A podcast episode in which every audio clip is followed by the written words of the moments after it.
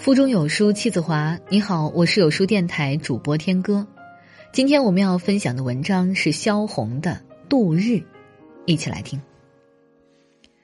天色连日阴沉下去，一点光也没有，完全灰色。灰的怎样程度呢？和那墨汁儿混到水盆中一样。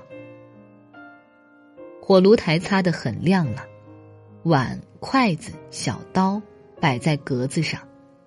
清早起，第一件事儿点起火炉来，而后擦地板、铺床。炉铁板烧得很热时，我便站到火炉旁烧饭，刀子、池子弄得很响，炉火在炉腔里起着小的爆炸，饭锅腾着气，葱花炸到油里，发出很香的烹调的气味儿。我细看葱花在油边滚着。渐渐变黄起来，小羊刀好像包着梨皮一样，把土豆刮得很白，很好看。去了皮的土豆呈乳黄色，柔和而有弹力。炉台上铺好一张纸，把土豆再切成薄片。饭一熟，土豆煎好，打开小窗望了望，院心几条小狗在戏耍。家庭教师还没有下课。菜和米香引我回到炉前，再吃两口，用池子调一下饭，再调一下菜，很忙的样子，像在偷吃。在地板上走了又走，一个钟头的课程还不到吗？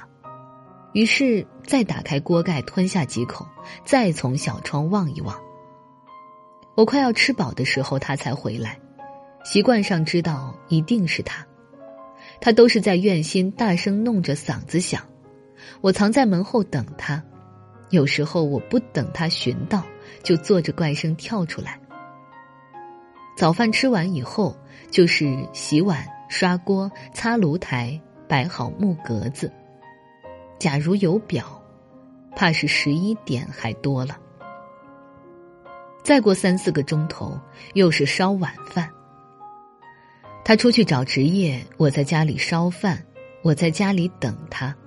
火炉台，我开始围着它转走起来，每天吃饭、睡觉、愁柴、愁米。这一切给我一个印象：这不是孩子时候了，是在过日子，开始过日子。